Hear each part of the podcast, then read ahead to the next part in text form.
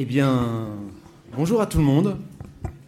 Bonjour à tout le monde, merci d'être euh, si nombreux pour cette belle conférence. Euh, donc, nous allons parler atelier, donc c'est l'atelier RSE Communication, quelle alliance?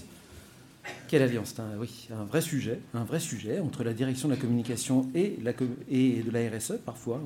D'aucuns disent que c'est pas si simple que ça.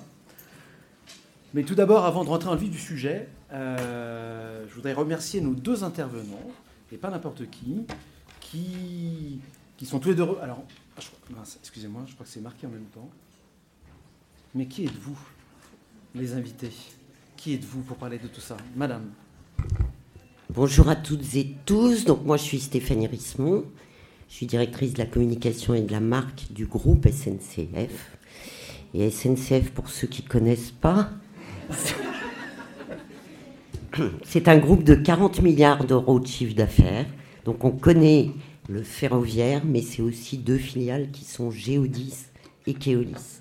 C'est 160 000 salariés en France et 270 000 dans le monde. Voilà. D'autres questions? Donc Sébastien Mandron, donc moi je suis directeur RSE de Worldline. Donc, sauf à quelques exceptions près, vous ne devez pas connaître cette marque et pourtant tous les jours en fait on est dans votre poche puisqu'on s'occupe en fait des transactions de paiement. Donc vous connaissez une marque qu'on a rachetée récemment, que vous connaissez euh, quand vous allez au restaurant, quand vous allez, chez des marchands qui s'appelle Ingenico. Donc nous notre métier c'est de sécuriser la transaction de paiement euh, quand vous utilisez votre carte bleue ou quand vous travaillez, hein, quand vous utilisez en fait votre téléphone, euh, votre téléphone ou votre montre connectée. Donc nous on va venir gérer derrière toute la problématique de la transaction de paiement et donc qui va du coup entre l'identification de votre moyen de paiement quand vous payez avec un, avec un code, euh, jusqu'à l'interrogation de votre compte bancaire, jusqu'au jusque ensuite côté marchand, de la demande de virement des fonds vers le compte du marchand. Donc c'est toute cette chaîne qui est complètement transparente pour vous euh, et qui se déroule en fait euh, en, quelques secondes et qui intègre du coup des contrôles antifraude, comme par exemple les petits SMS qu'on peut vous envoyer pour valider une transaction sur Internet ou bien euh, derrière qui fait appel à votre banque euh, quand vous devez ouvrir l'application de la banque et valider la transaction. Voilà, voilà tout ce qu'on fait. Et principalement sur l'Europe. Merci Sébastien et Stéphanie. Et donc pour ma part, c'est Stéphane Petitjean, je suis directeur conseil chez CIDIAS. Alors on fait aussi beaucoup de choses. Euh, on est une boîte assez unique puisque nous avons la chance de travailler à la fois sur les problématiques de conseil pour accélérer la transition et en même temps pour se dire c'est bien d'accélérer, mais c'est aussi bien de pouvoir vraiment communiquer dessus, comment on le fait, jusqu'où on va. D'ailleurs, ça rejoint peut-être un peu notre, notre débat aujourd'hui. Et on le fait plutôt bien depuis 20 ans.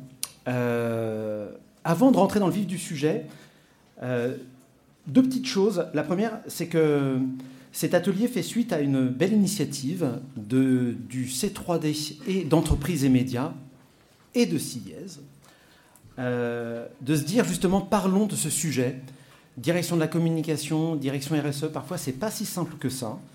Et, c'est un sujet si on en sait quelque chose. Donc on a, animé deux super ateliers avec plus de 60 personnes à chaque fois, donc à peu près moitié-moitié direction RSE et direction de la communication.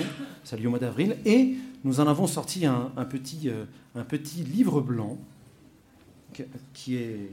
Là maintenant on s'en fiche de ça. Voilà, qui est ici. Euh, qui permet de récapituler un petit peu tout ça et donner des clés justement pour y arriver. Mais on s'est dit que c'était bien d'avoir des vraies personnes qui parlent de leur vraie expérience de cette chose-là. Donc ça, c'est le premier point. Et euh, le deuxième point, c'est plutôt une forme d'introduction, parce que c'est vrai que c'est un gros sujet. On peut faire croire que ce n'en est pas un, mais en tout cas, dans les entreprises, ce n'est pas si simple que ça. Et euh, on sait que tout ça, c'est dans un contexte de défiance important vis-à-vis d'entreprises, de greenwashing. Je vais vous donner quand même juste un chiffre d'une étude publiée l'année dernière qui s'appelle le, baromètre Greenflex de la consommation responsable. Euh, quand on pose la question aux Français, la communication sur ces engagements des entreprises, qu'est-ce que vous en pensez? Donc, grosso modo, il y a trois typologies de réponses, pas quatre. La première, c'est 20% des Français qui disent ah, c'est bien que les entreprises communiquent sur, euh, sur leurs engagements, c'est bien. Il y en a 49,5, on va dire 50%, qui disent c'est un premier pas, c'est un premier pas, mais on attend des preuves, des vraies preuves. Et il y en a 20%, qui, si vous avez suivi, normalement on arrive à 100, il y en a 20% qui disent, euh, de toute façon, tout ça, c'est du pipeau. Pardon, c'est pas le terme. C'est, je n'y crois pas. Ça, c'est le vrai terme. C'est une technique pour vendre plus. Donc, c'est une manière de planter un peu le décor. Car aujourd'hui, on, on voit un peu un renouveau du greenwashing. Donc, contexte défiance des entreprises, greenwashing, la question de la transparence qu'on connaît tous ici, des contrats en entreprise, la pression aussi, en ce moment, à communiquer sur ces actions durables, parce que c'est un levier de différenciation, donc il faut montrer qu'on est différent, que ce soit au niveau corporel d'ailleurs, ou que ce soit au niveau marque, hein, si vous avez des portefeuilles de marque.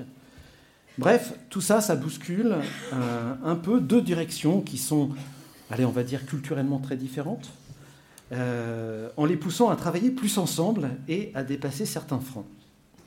Heureusement, il n'y a pas que des freins, sinon on ne serait pas là. Et la première question que envie de poser, d'ailleurs, c'est peut-être pour engager le, truc de manière tout à fait légère. Comment caractériseriez-vous, j'ai noté la question, je, je lis bien, votre alliance comme RSE dans vos deux structures? Alliance de jeunesse, voilà, d'adolescence, de maturité, d'épanouissement. À la SNCF, ça donne quoi? Alors, à la SNCF, peut-être, euh, j'ai envie de dire maturité. Peut-être que c'est un peu euh, euh, nouveau. On a un nouveau président depuis deux ans et demi. Je ne peux pas parler du passé, je n'y étais pas. Mais qui a mis la RSE vraiment au cœur de la stratégie du projet d'entreprise. Et pour ma part, avec, en tant que directrice de la communication, je travaille main dans la main tout le temps avec le directeur de la RSE, qui est par ailleurs directeur du projet d'entreprise. Ce qui vous explique bien que la RSE et le projet d'entreprise sont complètement imbriqués.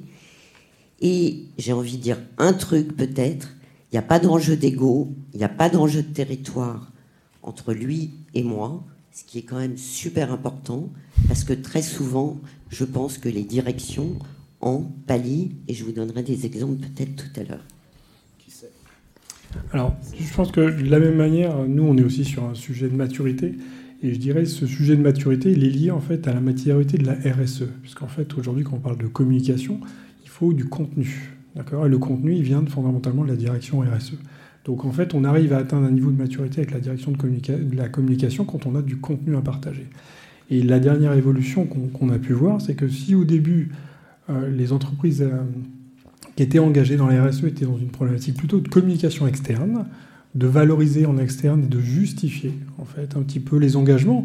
Alors justifier, c'est un terme un petit peu négatif, mais en tout cas de, de, transparence, de présenter ce qui est fait en externe.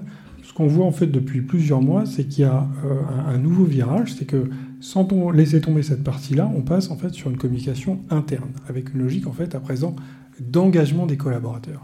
Et euh, cette notion-là, c'est-à-dire que si dans la communication externe, euh, la communication, euh, le département de communication est, l'interlocuteur pour trouver le bon véhicule pour transformer.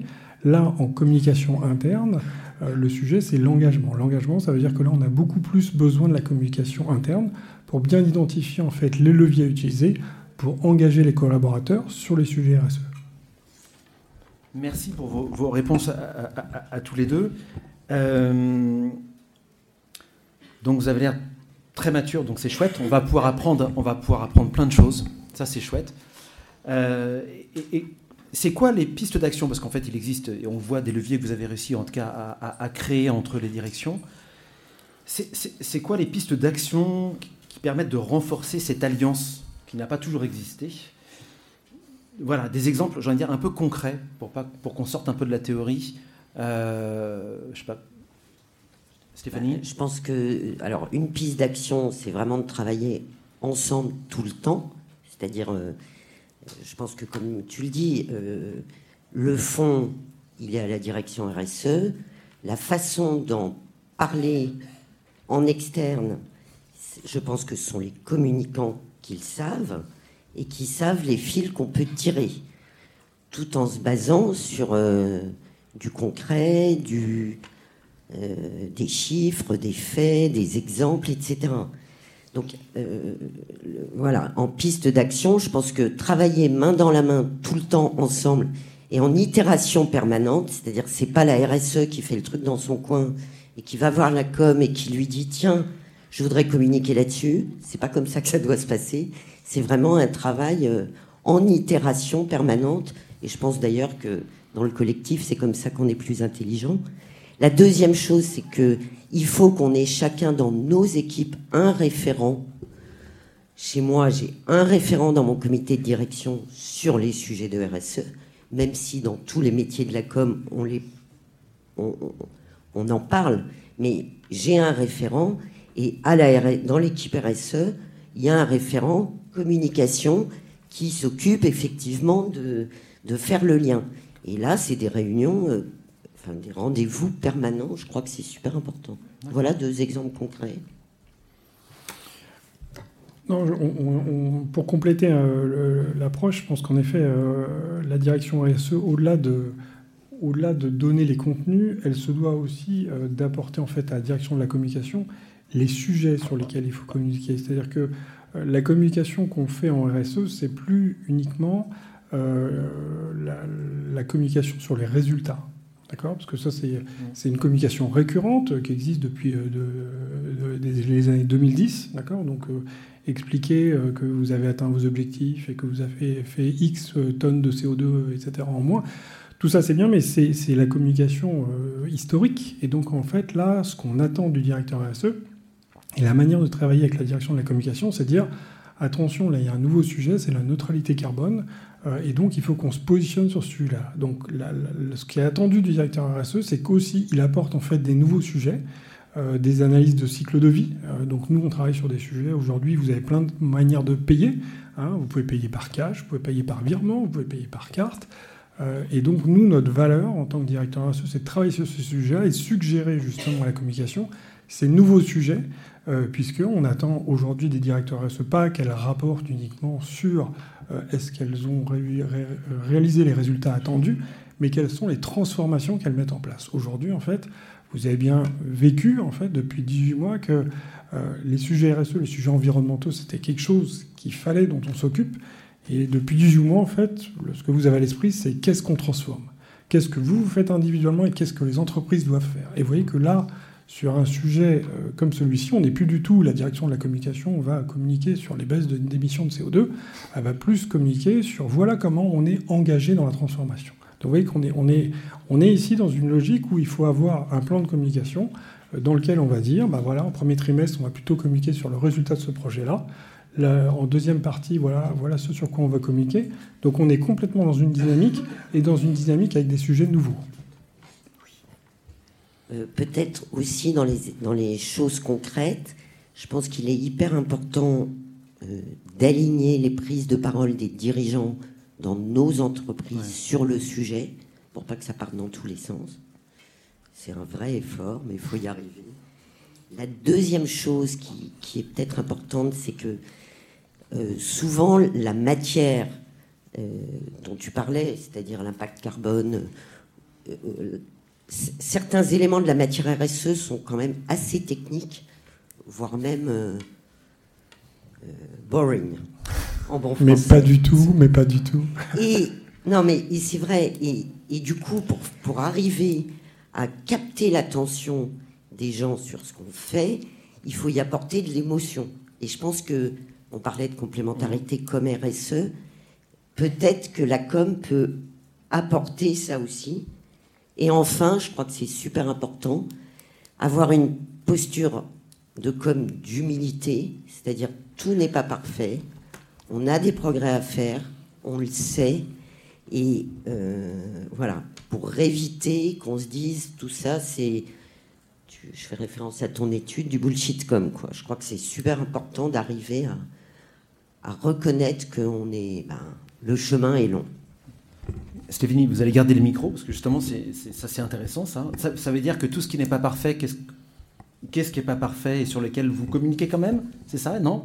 Ben, Oui, par exemple, euh, par exemple euh, à la SNCF, le train, c'est un mode propre, plus propre que certains autres modes. On se bat là-dessus euh, sur, pour que la part de marché du train prennent sur la route, c'est notre projet x2 fer contre carbone, euh, et pourtant on a du diesel, c'est-à-dire on a 25% de notre flotte de trains, c'est du diesel. Alors ces 25%, 25% de la flotte, c'est pas 25% du nombre de kilomètres. hein.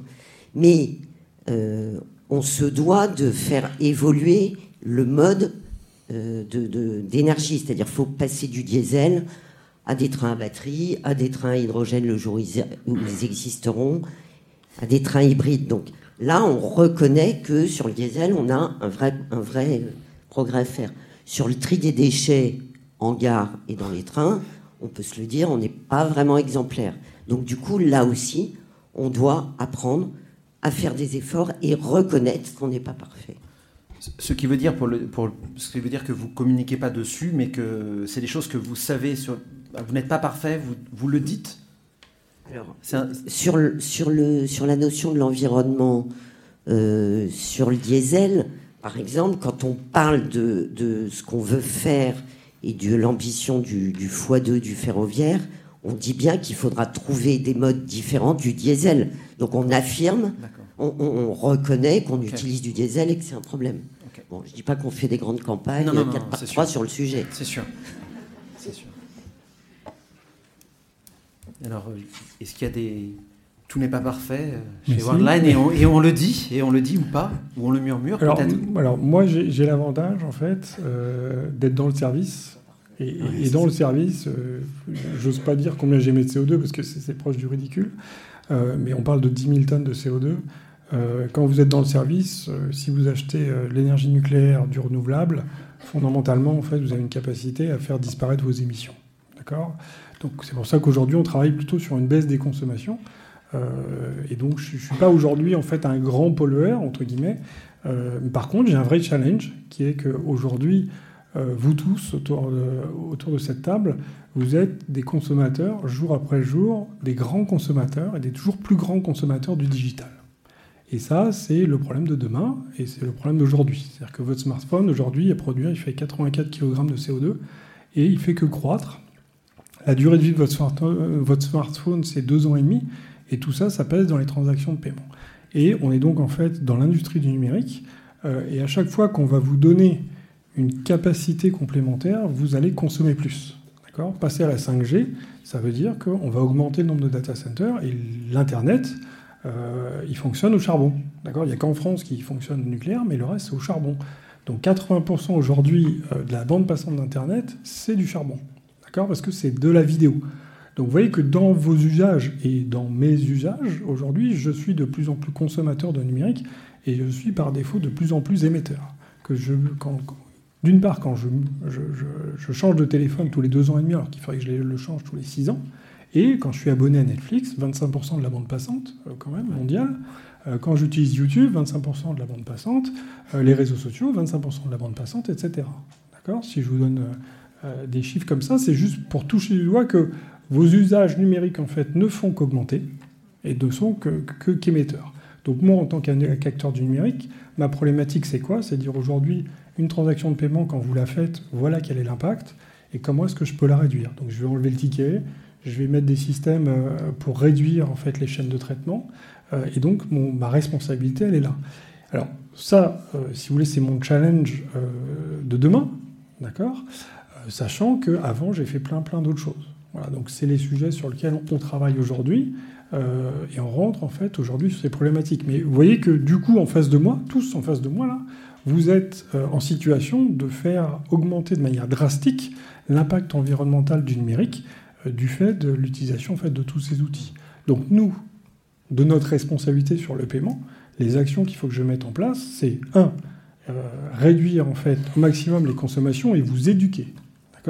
Donc si je vous donne un seul chiffre, aujourd'hui, quand vous faites un paiement par carte bleue, voilà, et que sur un terminal, et que vous prenez le petit ticket, bah, le petit ticket, c'est 20% de l'émission de la transaction que vous devez faire. Et comme 80% de cette salle met le ticket à la poubelle, la prochaine fois, c'est prenez pas le ticket. Et là, avec ça, vous faites moins 20%. Voilà. Mais voyez, vous êtes tous d'accord avec moi, c'est une bonne nouvelle. alors, sachez que c'est une obligation légale. D'accord? Donc, euh, alors, sachez que, un, c'est une obligation légale. D'accord? Et après, ayez à l'esprit qu'un commerçant qui donc gère du paiement, il, a, il est dans une logique de dire quand, quand vous prenez le cas d'un restaurant, assez simple. Tout le monde arrive à la même heure, tout le monde part à la même heure. D'accord? Ça veut dire que moment où vous avez fini de payer, manger, vous voulez payer vite. D'accord? Donc qu'est-ce qui se passe? Il a programmé le terminal pour que, à partir du moment où vous avez tapé votre code, le ticket sort automatiquement. Ce qui fait que lui, il gagne du temps. Vous voyez ce que je veux dire? Donc là, ça veut dire que c'est typiquement quelque chose qu'il faut qu'on inverse, sur lequel on doit déprogrammer en fait le terminal de paiement et qui vous pose la question est-ce que vous voulez un ticket? Voilà. Et là, vous faites 20% d'économie. Et c'est colossal parce que lui, en plus, il pense bien faire. Vous voyez, c'est une obligation légale. La vérité, c'est que s'il n'imprime pas le ticket, un, bon, il ne fait pas d'émission, mais il paye pas le ticket. Donc ça lui fait une économie financière. Donc vous voyez, c'est un état d'esprit. Et plus vous demanderez ça, euh, dire je veux plus le ticket, parce qu'en en fait la vérité c'est qu'on le met à la poubelle, euh, plus vous faites un gain de 20%. Et ce gain de 20%, il est colossal, parce que si je vous dis essayez de faire 20% cet hiver sur votre facture de chauffage, bon, bah, achetez-vous tous des pulls, parce que c'est beaucoup 20%. Donc vous voyez, donc c'est typiquement ce type de sujet sur lesquels en fait on travaille. Je profite, voilà, on va parler d'autre chose que les tickets. Néanmoins, ah, néanmoins, néanmoins, si, si, si, c'est très intéressant. Ça amène une question, je trouve, qui est celle de la responsabilité de l'entreprise et là je parle de manière RSE et en termes de communication, c'est bien à la fois de réduire son impact en tant qu'entité productrice de services, de, etc., de produits ou, euh, ou de services. Et la deuxième, c'est l'accompagnement au changement. Donc vous en avez pas mal parlé, notamment dans l'objet, dans la capacité de programmatique en fait, autour de l'objet, des terminaux, etc. Mais je vais peut-être poser la question justement à la SNCF pour commencer, c'est comment est-ce qu'on accompagne la transformation des comportements, parce qu'il y a bien ces deux éléments sont un peu indissociables en fait, entre j'essaye de transformer mes modes de transport, on parlait tout à l'heure de l'électricité, il reste quand même du diesel, il reste quand même des choses, c'est pas si simple que ça. Comment est-ce qu'il faut et comment, si c'est le cas, on accompagne les, les usagers, enfin pardon, les clients à justement changer aussi leur comportement pour que tout ça devienne une équation, on va dire, un peu plus vertueuse que simplement d'un côté ou de l'autre alors, euh, quand on est à la SNCF, je pense qu'il y a le mode, le train, mm. qui est moins polluant. Puis après, il y a ce que fait l'entreprise. Par exemple, on a une partie de notre activité qui est le réseau ferroviaire. Est-ce que on recycle les rails, les ballasts, tous ces éléments-là qui sont pas qu'on ne propose pas euh, évidemment à nos voyageurs, mais qui sont importants en tant qu'entreprise euh, responsable. Donc il y, a ce qu'on doit faire nous, il y a la prise de conscience qu'on doit donner euh, à nos agents, à nos salariés. Mmh. Et puis il y a une troisième chose, c'est que les, les, études, encore il y a un an, un an et demi, les Français n'étaient pas conscients que le train était un mode de transport moins polluant. Il y a 48%, je crois, des Français qui disaient qu'un des avantages du train était son moindre impact sur l'environnement. C'est en train d'évoluer et à l'époque, la SNCF communiquait assez peu sur cet atout écologique du train. C'est quelque chose qu'on fait dans nos campagnes et, et qu'on dit et qu'on revendique depuis un an et demi à peu près de façon beaucoup plus massive. Quand on explique que euh, prendre un TGV, c'est 50 fois moins de CO2 qu'une voiture ou 80, moins, 80 fois moins qu'un avion, on fait prendre conscience aux gens que le choix du train, c'est dans notre intérêt, mais quand même, que le choix du train est important. Donc peut-être ça répond en partie à ta question. À travers nos communications, c'est faire prendre conscience aussi même si ça ne nous absout pas de ce qu'on doit faire, nous, en tant qu'entreprise, pour progresser.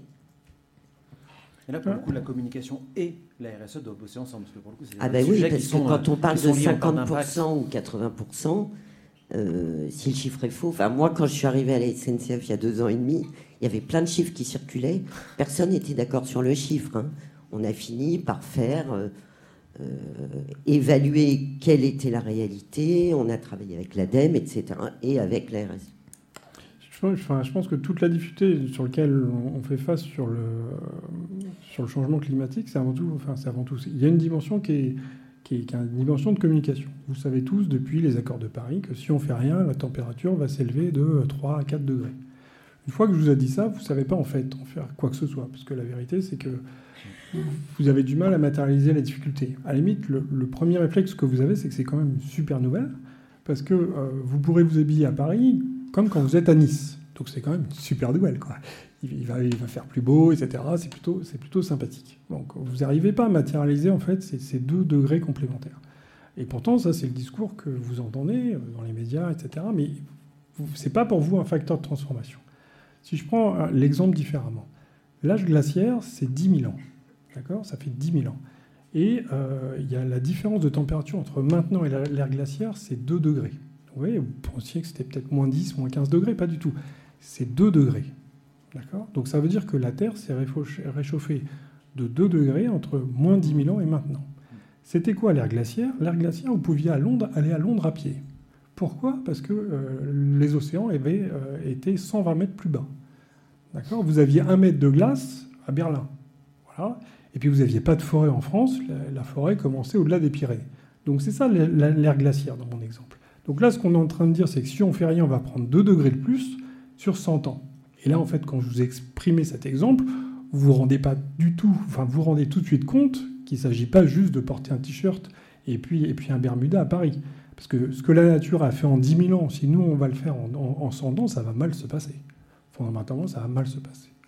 Donc vous voyez que sur une donnée, en fait, qui est, on prend plus de degrés, soit vous dites, bah, l'effet, c'est qu'on va prendre plus de degrés. La vérité, c'est que vous, quand en tant qu'être humain, vous ne savez pas le matérialiser.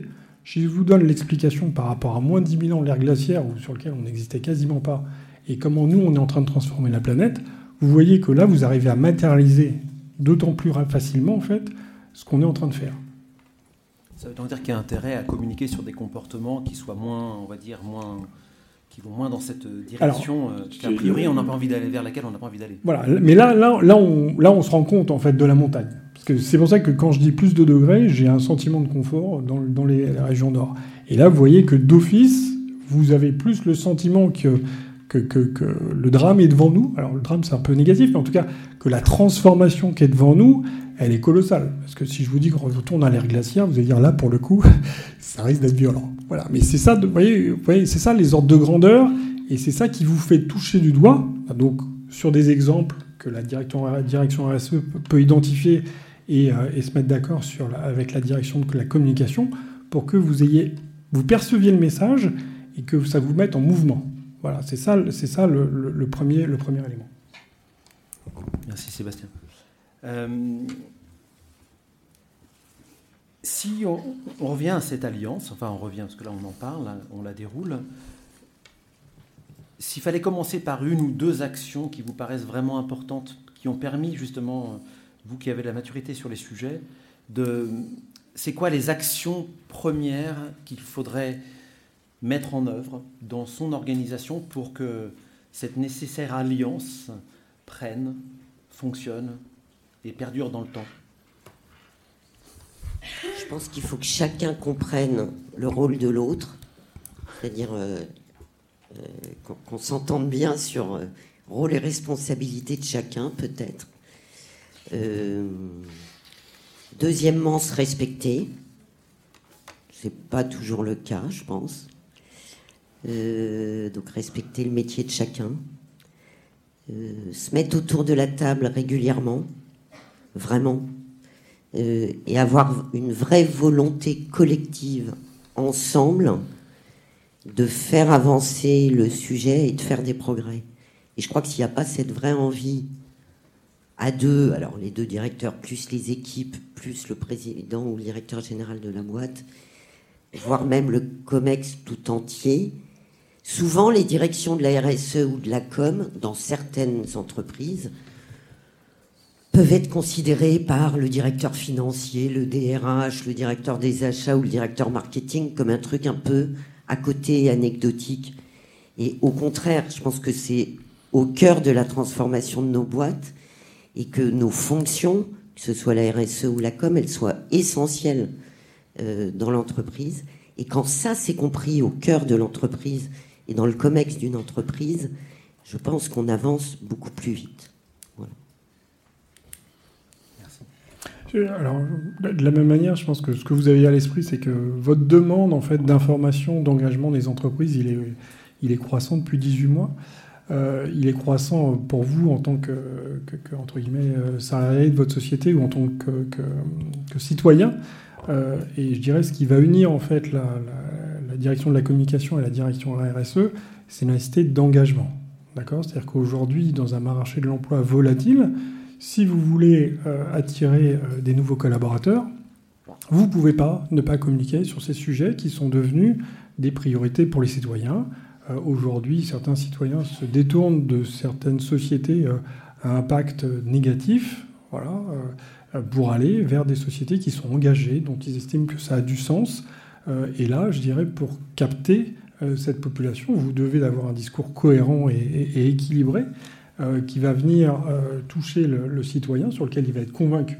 Alors c'est vrai en externe, mais c'est aussi vrai en interne, c'est-à-dire que pour retenir vos collaborateurs, il faut bien qu'ils soient persuadés que l'entreprise met tout en œuvre pour préserver en fait la planète ou l'humanité.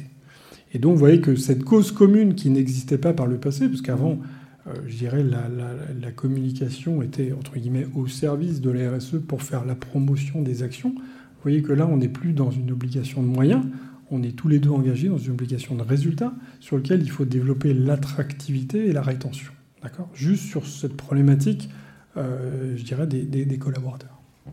Ce qui amène à la question de la raison d'être, en fait, qui est peut-être aussi un levier de transformation de cette alliance, puisqu'en fait, la raison d'être, on en parle beaucoup, on sent que c'est un sujet important pour l'entreprise, pour les collaborateurs, si je, je rebondis sur ce que vous venez de dire, Sébastien.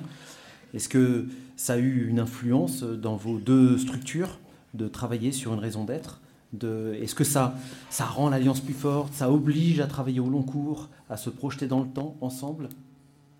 Alors nous, sur la raison d'être, en fait, euh, c'est le directeur du projet d'entreprise, qui est aussi directeur de la RSE, euh, qui a piloté avec moi à ses côtés le chantier de la raison d'être, qui est un énorme chantier quand on veut le mener. Euh, on est donc on a défini cette raison d'être, on a défini des objectifs, on les a mis dans nos statuts. la raison d'être de la SNCF depuis peu, c'est agir pour une société en mouvement solidaire et durable. Donc on ne parle même pas de mobilité dans notre mmh. raison d'être, mais on, on, parle bien de agir, c'est-à-dire, et ça revient à ce que tu dis, c'est-à-dire chacun dans l'entreprise est acteur de cette raison d'être pour une société en mouvement. Euh, je ne vous fais pas de dessin, tout évolue. Solidaire parce que je pense que la SNCF est une entreprise complètement comme les autres, avec une notion d'utilité publique. Et donc cette, notion de la solidarité, elle est importante et durable, parce qu'on a effectivement ce pilier euh, environnemental, écologique qui est euh, on est convaincu qu'on qu'on doit accompagner cette transition écologique. Et quand on est dans euh, tous les territoires en France, avec 160 000 salariés en France, ce que vous faites peut avoir un impact sur tout votre écosystème mm. territorial et local. Donc voilà. Donc on l'a travaillé ensemble, effectivement. Alors je pense que la raison d'être, si vous voulez, c'est c'est quelque chose d'incontournable en interne parce que ça permet d'aligner tout le monde et structurer toute l'équipe de management sur euh, c'est quoi, nos, c'est quoi nos, grands enjeux. Voilà. Donc je pense que ça, c'est, euh, c'est, incontournable. Euh, mais l'attente, en fait, dépasse cela. C'est-à-dire que c'est pas parce que demain je vais publier ma, raison d'être que vous allez tous être convaincus que je suis engagé dans la RSE. Votre attente aujourd'hui, c'est quand vous achetez un produit, euh, vous n'allez pas regarder la raison d'être et puis signer. Euh, vous allez dire, mais, mais qu'est-ce qu'ils font sur les sujets de la déforestation Ou euh, est-ce que je m'assure que ces produits textiles qui sont, qui sont fabriqués en Chine respectent un certain nombre de choses Donc l'attente en fait, du citoyen dépasse en fait, la, RSE. et ce que vous attendez, c'est à minima des engagements, voire des projets, des explications qui démontrent en fait, qu'on est en mouvement. Merci. Je... Je vous propose que si vous avez des questions à poser, car nous avons sur un format qui est relativement court, ce soit l'occasion de le faire, sachant que je ne sais pas s'il y a des micros. Il y en a un, donc euh, je... C'est moi qui apporte le micro, c'est ça Oui, c'est toi. Bien, ça, on fait comme à la maison.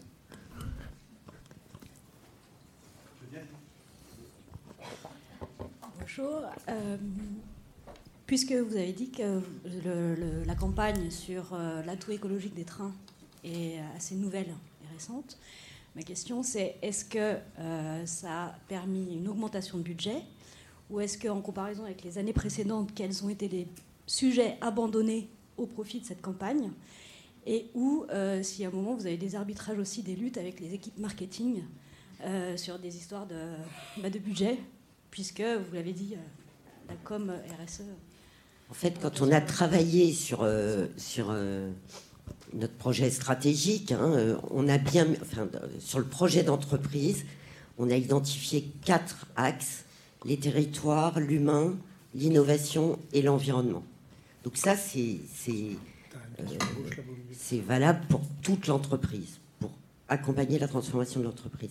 Sur la partie environnement, dès lors que c'est un axe très important de l'entreprise, quand les équipes de TGV marketing font des campagnes sur le TGV inouï, elles vont mettre, euh, prendre le TGV, c'est 50% euh, euh, de moins que la route, 80% de moins que l'avion.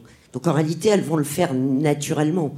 Sauf qu'elles vont mettre le poids du corps là-dessus, plus que ça n'était avant. Après, faut pas se leurrer, il y a deux sujets. Il y a effectivement le sujet écolo, mais le premier sujet de préoccupation des Français, c'est quand même le pouvoir d'achat. Donc, donc, il faut arriver à, en même temps, communiquer, euh, par exemple, pour TGV sur l'offre commerciale, mais en, en y apportant un élément écologique. Ça répond à votre question?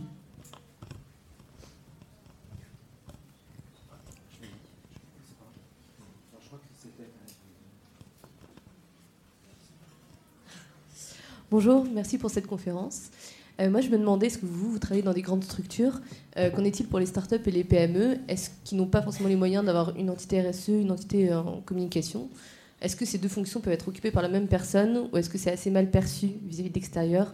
Est-ce qu'on ne pourrait pas nous accuser de greenwashing quand la responsable communication est aussi responsable RSE il y a des grandes entreprises et des grands groupes où le DIRCOM et RSE sont la même personne je suis pas sûr, que ce soit un bon exemple. Mais... Pas une Non, mais, non, mais je, réponds à la question. Donc, c'est. Voilà. Euh, moi, pour ma part, je considère que c'est pas une bonne chose. Mais il y a des boîtes qui le font et qui sont très grosses. Donc, ça existe. Après, quand vous êtes des toutes petites structures, ouais, il n'y a pas.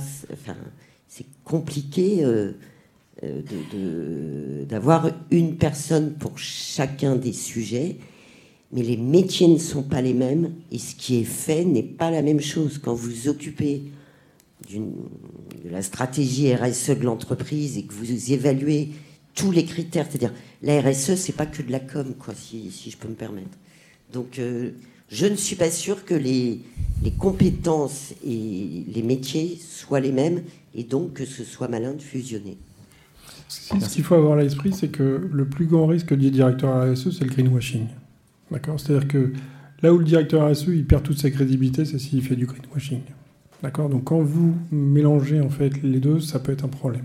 C'est-à-dire que le directeur RSE, il est avant tout là pour préserver l'entreprise et s'assurer que l'entreprise va durer dans le temps. D'accord Donc il est là pour faire des actions de fond, les mettre en valeur. Mais il n'a pas vocation en fait à dépasser son périmètre ou à dire plus de choses, parce que s'il le fait, il se mettra en difficulté. D'accord Donc c'est ça, je dirais, c'est la vraie limite en fait, elle est là. D'accord C'est-à-dire que le directeur RSE, il est là pour dire ce qu'il fait. Il n'est pas là pour, euh, je dirais, pour vendre l'entreprise à l'extérieur, expliquer euh, qu'il est mieux, euh, parce que sinon c'est lui qui paiera la facture.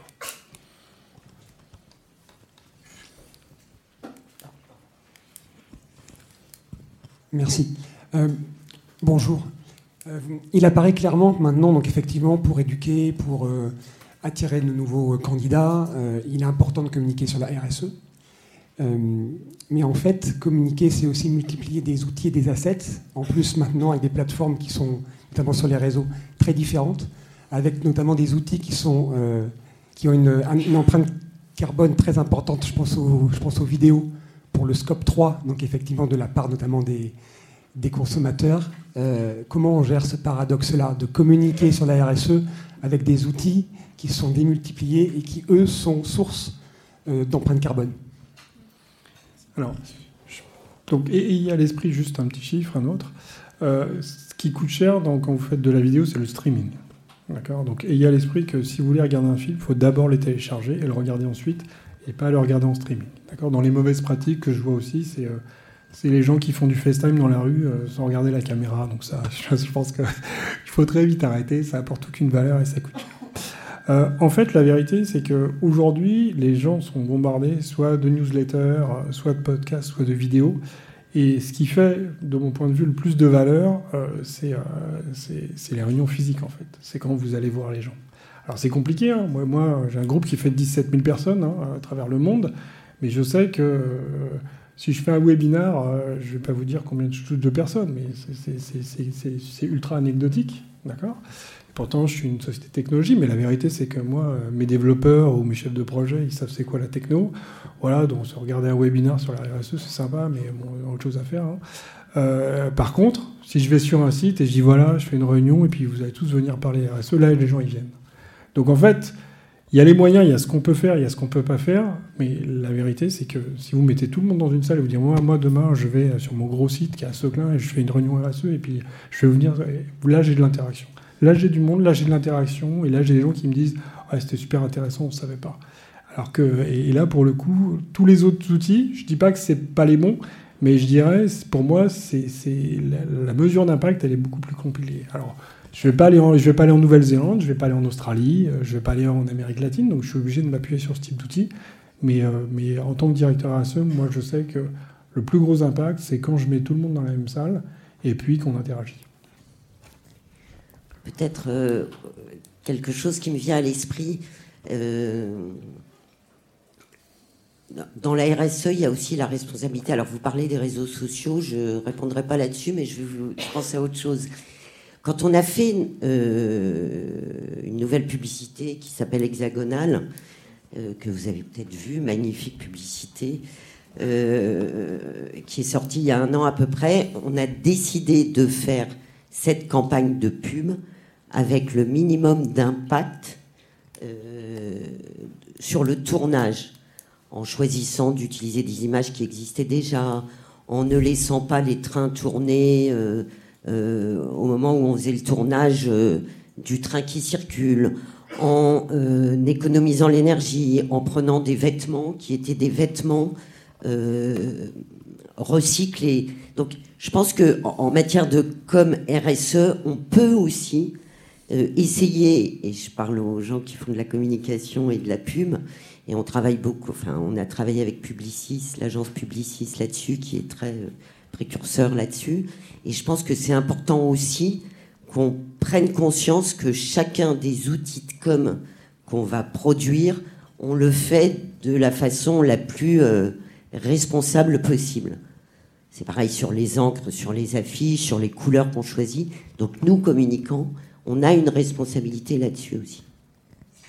Dernière question. Bonjour, Jean-Cédric Piano, Press Event. On a sorti une solution en fait pour réduire les, on décarbone en fait les relations presse pour diminuer l'impact des emails. Euh, J'avais deux questions en fait, une question pour le RSE, une question pour la com. Pour rebondir sur ce que vous venez de dire à l'instant, est-ce qu'aujourd'hui euh, à la SNCF dans les appels d'offres, vous prenez en compte l'impact CO2 au niveau des events, au niveau des RP euh, Vous avez parlé de la publicité à l'instant, ça c'est la première question. Et la deuxième question, c'est pour monsieur. Euh, au niveau du RSE, vous aviez dit tout à l'heure que vous voulez diminuer la pollution digitale en, diminuant les transactions. Alors, euh, il y a les 20% sur les tickets, j'ai compris, très bien, mais vous voulez aussi diminuer les transactions, enfin... Diminuer l'impact, l'impact. L'impact. Je, ne vais pas vous empêcher de payer. Très bien, donc c'était, voilà, c'est-à-dire qu'on n'est pas dans une décroissance, mais plutôt sur une efficience. C'est ça que vous voulez dire? C'est ça, sachant qu'aujourd'hui, vous payez de plus en plus de manière électronique. Je, j'ai un autre chiffre qui est qu'aujourd'hui, si vous payez en cash, ça coûte encore plus cher. Mais voilà, on publiera prochainement. Pour répondre à votre question, donc oui, on le fait sur euh, tous les appels d'offres, puisqu'on est une entreprise publique, sont des appels d'offres publics. Tous les appels d'offres et la direction des achats a dans le cahier des charges une partie euh, RSE, que ce soit euh, dans les achats, et on est un très très gros acheteur à la SNCF, mais aussi dans toutes nos campagnes de communication, il y a bien des critères RSE qui sont pris en compte lors de l'appel d'offres et qui comptent pour un, je crois que c'est pour 20% de la note. Merci à tous les deux. J'ai envie de rajouter juste une petite chose. C'est vrai que l'impact de la communication est un sujet qui vient de plus en plus. Et là, pour le coup, c'est l'agence qui parle. Euh, et on le voit, nous, à travers toutes les entreprises que nous accompagnons. C'est un vrai sujet qui devient important, qui est peut-être pas, je parle vraiment de la logique d'impact, qui est peut-être pas le plus important de l'entreprise, mais qui néanmoins doit être intégré dans chacune des directions, notamment la direction de la communication. Il y a beaucoup de choses que d'ailleurs que l'on fait et qui se font en la matière. Merci de votre écoute. Je vous renvoie d'abord et remercie à, tous les deux.